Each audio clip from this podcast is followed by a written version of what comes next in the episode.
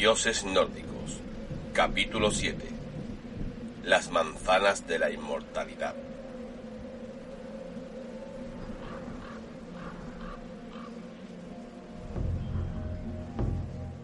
En esta otra ocasión, también eran tres los personajes que iban explorando los páramos montañosos de los márgenes de Jotunheim, el país de los gigantes. Pero esta vez se trataba de Thor, Loki y Hoenir. Hoenir era un antiguo dios que había dado a los humanos el don del raciocinio. No era fácil encontrar comida en esas montañas, y los tres dioses tenían hambre.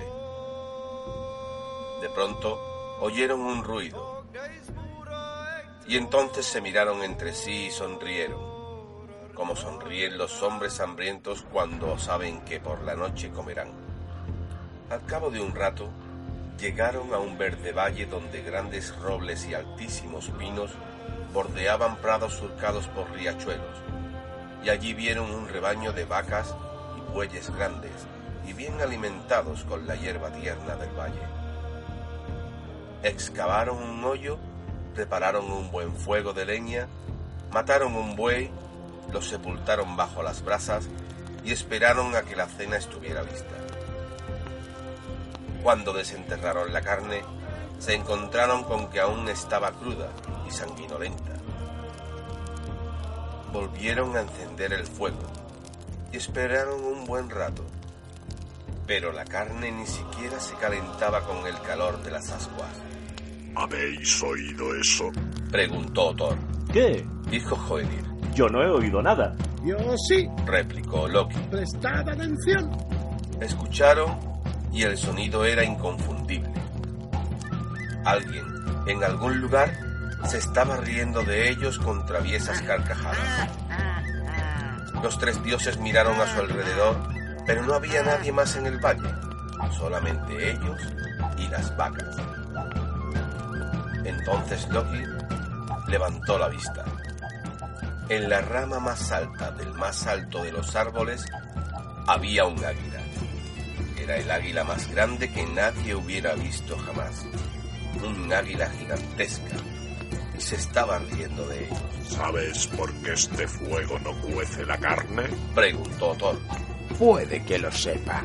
Contestó el águila. Vaya, si parecéis hambrientos. ¿Por qué no coméis la carne cruda?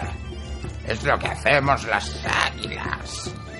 La desgarramos con el pico, pero vosotros no tenéis pico, ¿verdad?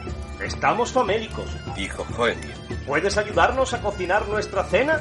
En mi opinión, vuestro fuego debe haber sido objeto de algún encantamiento que le roba el calor y la fuerza.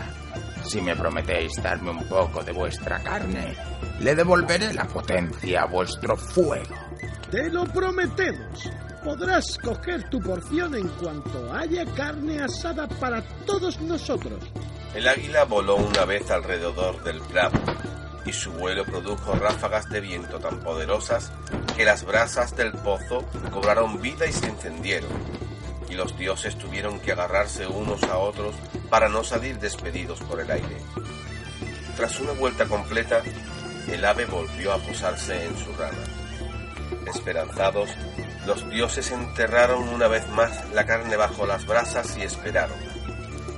Era verano, una época en que el sol prácticamente no se pone en las tierras del norte y los días parecen eternos, de modo que ya era de noche, a pesar de que aún parecía de día, cuando abrieron el pozo y los sorprendió el aroma glorioso de carne asada tierna y lista para sus cuchillos y sus dientes.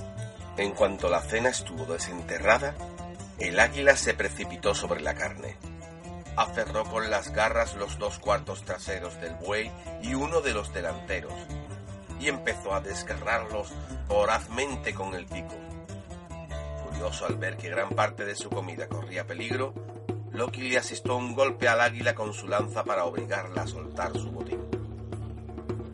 El águila batió las alas con fuerza y produjo un viento tan potente que casi derribó a los tres dioses, pero dejó caer la carne. Loki no tuvo tiempo de celebrar su triunfo. porque no tardó en descubrir que la lanza se había clavado en el costado del ave y que ésta, al levantar el vuelo, también lo arrastraba a él. Loki habría querido soltar la lanza, pero tenía las manos pegadas al asta. No podía soltarla. El águila voló a baja altura, arrastrando los pies de Loki por pedregales y campos de grava, por las laderas de las montañas y las copas de los árboles. Había magia en juego, una magia demasiado poderosa para que Loki pudiera controlarla. Por favor, detente. Vas a arrancarme los brazos de cuajo. Ya has conseguido destrozarme las botas. Vas a matarme. El águila ganó altura siguiendo la ladera de una montaña y comenzó a volar lentamente en círculos sin nada más que el aire frío entre la tierra y ellos. Puede sí, puede que te mate. Pídeme lo que quieras a cambio de dejarme sano y salvo en el suelo. Lo que quieras, te lo ruego. Quiero a Idun y sus manzanas, las manzanas de la inmortalidad. Loki estaba suspendido en el aire a gran distancia del suelo. Idun era la esposa de Bragi, el dios de la poesía, y era una diosa dulce, amable y gentil. Siempre llevaba consigo una caja de madera de fresno, en cuyo interior guardaba unas manzanas doradas. Cuando los dioses notaban que la edad comenzaba a blanquearles el cabello o afectaba sus articulaciones, acudían a Idun. Entonces ella abría la caja y les permitía comer una sola manzana. En cuanto la comían, recuperaban toda su fuerza y juventud. Sin las manzanas de Idun, los dioses habrían dejado de serlo. Estás muy callado. Te arrastraré por más pedregales y montañas y creo que esta vez también podría meterte en unos cuantos ríos profundos. Te conseguiré las manzanas.